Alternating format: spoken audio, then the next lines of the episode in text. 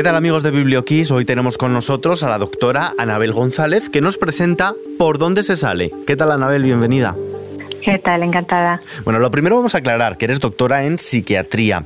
¿Por dónde se sale? Es el título de tu nuevo libro y lo que yo te pregunto es ¿por dónde se sale y de qué? Pues la idea central del libro es el miedo y mm, también se podría llamar por dónde se llega a la seguridad que es probablemente la mejor manera de, no de salir del todo, sino de disolver, de deshacer, de transformar el miedo. Vale, ¿y cómo podemos alcanzarla? Pues la seguridad viene de las relaciones. La seguridad la vamos adquiriendo, por ejemplo, cuando sentimos que podemos confiar en gente, aunque en algunos no, claro, pero en algunas personas, cuando somos capaces de reflexionar sobre lo que nos pasa, de mirarnos para adentro y también de mirar para afuera, de ver cómo piensan los demás, cuál es la perspectiva de los demás, cuando tenemos esa flexibilidad de ir entendiendo las cosas y aprendiendo de los errores también. Ahí vamos sintiendo que podemos manejar las situaciones, aunque nos equivoquemos, y cada vez pues, vamos aprendiendo un poquito más. Por eso cuando pasamos por una situación difícil o que nos asusta o directamente que es amenazante, tenemos como una base firme que nos puede sostener en los momentos complicados. Vale, eh, estamos hablando de cómo deshacer el miedo, pero lo primero es saber qué tipos de miedo existen. No sé si podemos decir que hay un miedo inherente al ser humano y otro que es socialmente aprendido. Es un poco de todo. El miedo es una emoción básica, todos los organismos funcionan, los mismos eh, superiores, vamos, los animales más desarrollados y es un mecanismo de supervivencia. O sea, si pasa algo que es peligroso, es bueno que nuestro organismo se ponga en alerta para ver si tiene que hacer algo. Y si tiene que hacer algo, pues lo hace, ¿no? Sale corriendo reacciona. Sin esa sensación, como especie, nos hubiésemos extinguido.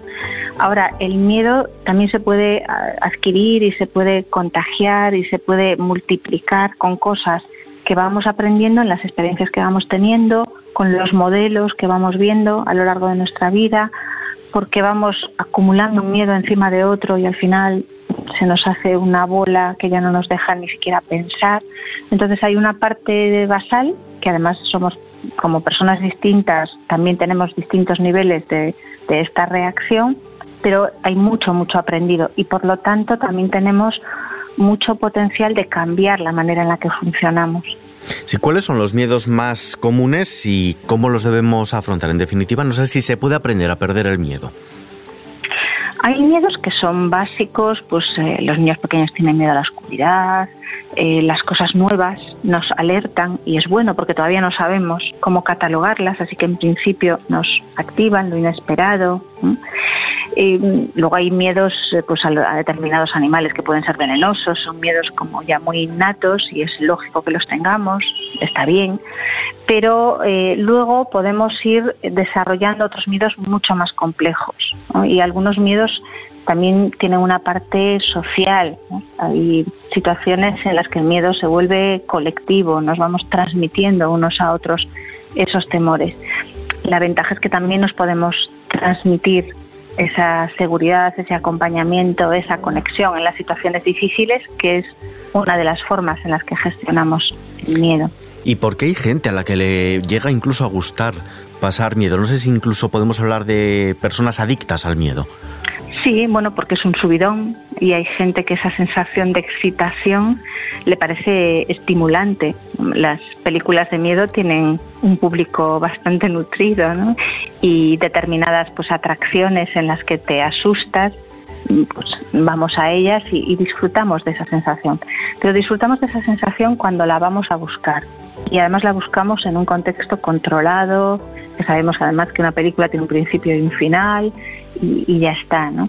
Cuando nos coge de imprevisto ya es otra historia. Ahí es difícil que lo disfrutemos. Lo podemos gestionar mejor o peor.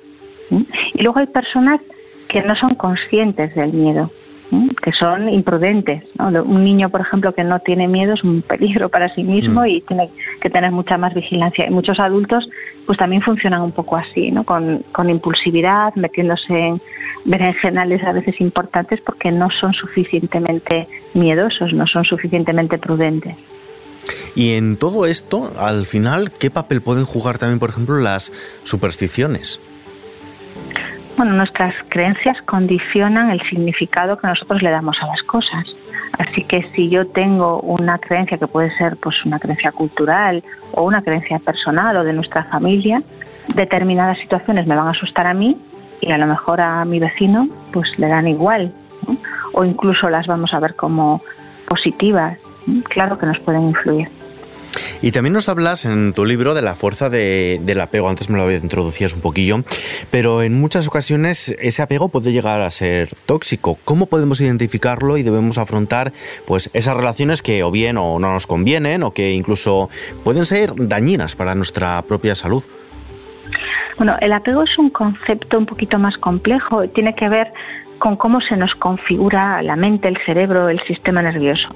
Nuestro cerebro se desarrolla, pero un niño no se desarrollaría solo, se desarrolla en un contexto, en una familia, con unos cuidadores, y en función de cómo esos cuidadores cuiden del niño, lo regulen, lo protejan, ese niño va a aprender a funcionar para adentro, va a aprender a mirarse de una manera determinada y también va a aprender a entender a los demás o no. Entonces, hay un, un grupo de personas que tienen una tendencia a no mirarse nunca, a desconectarse de lo emocional, a no entrar en demasiada intimidad con nadie, ¿no? Se mantienen como a distancia, pueden tener relaciones, pero en esas relaciones nunca se dejan ver y nunca llegan al fondo. Y hay otros que son el otro polo, que tienen una gran dependencia emocional, que se enganchan, que se quedan atrapados en las relaciones.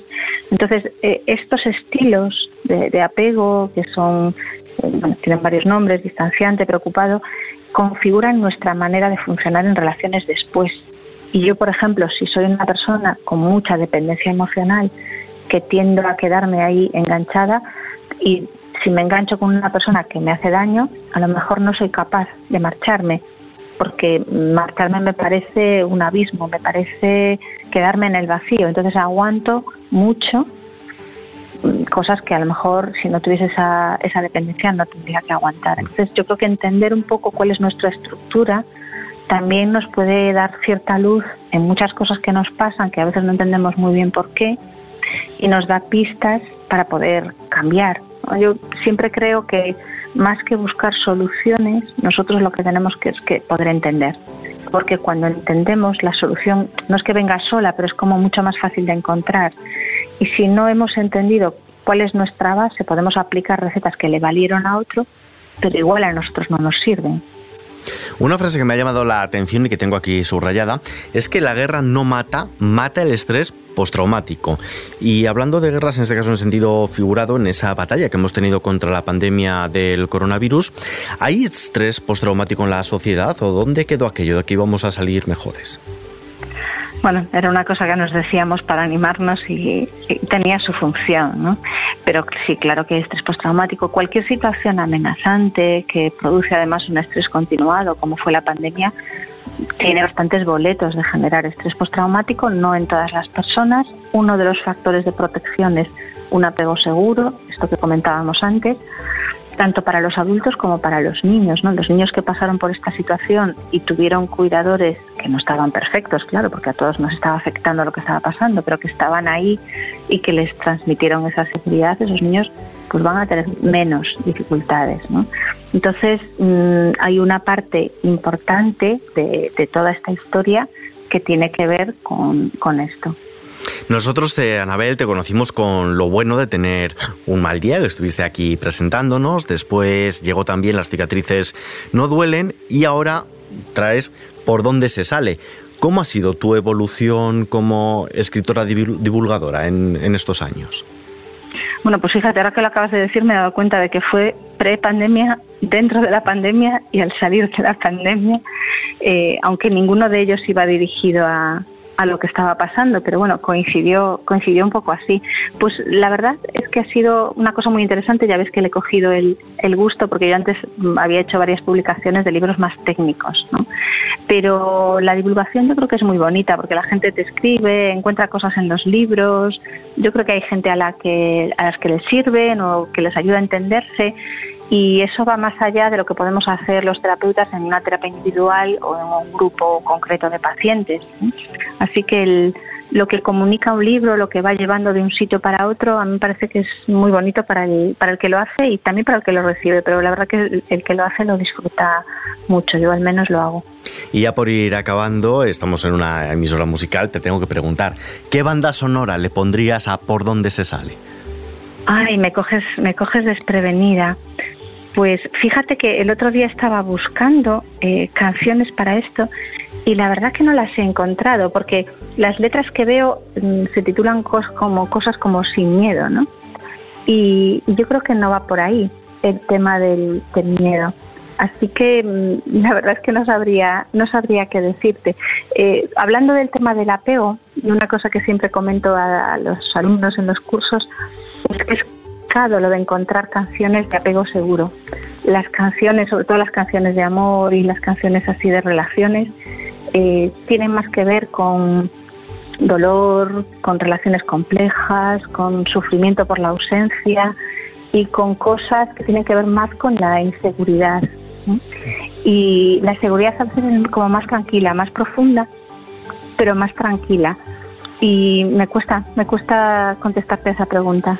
Pues mira, si te parece, vamos a ser simples y vamos a terminar con una canción que se titula simplemente así, Miedo. Anabel González, muchísimas gracias por acompañarnos por donde se sale editado por Planeta. Te esperamos con las puertas abiertas para lo nuevo en lo que seguro que estás trabajando. Pues me quedaré a escuchar la canción. Gracias. Para empezar, diré que es el final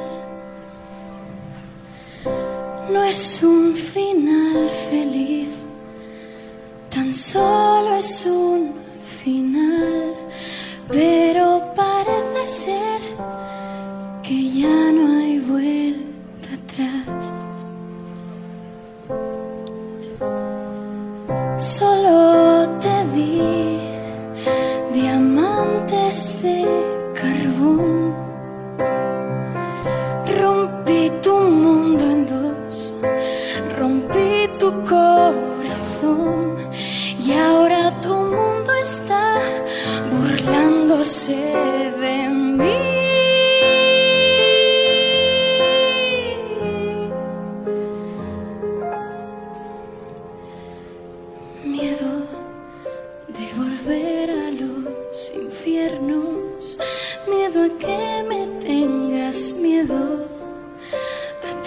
te quiero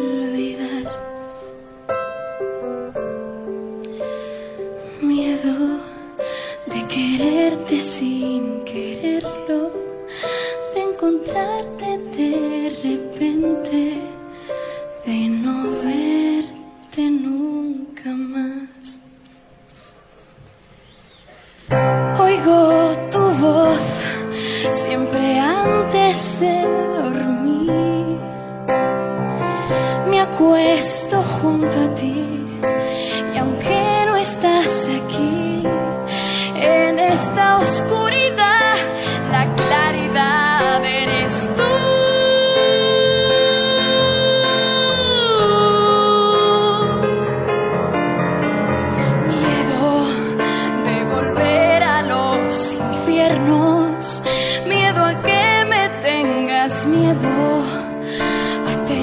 que olvidar.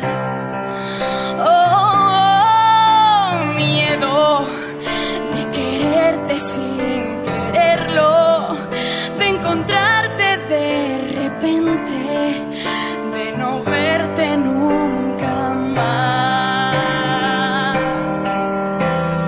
Miedo de volver a los infiernos, miedo a que me tengas miedo a tenerte que olvidar. Miedo de quererte sin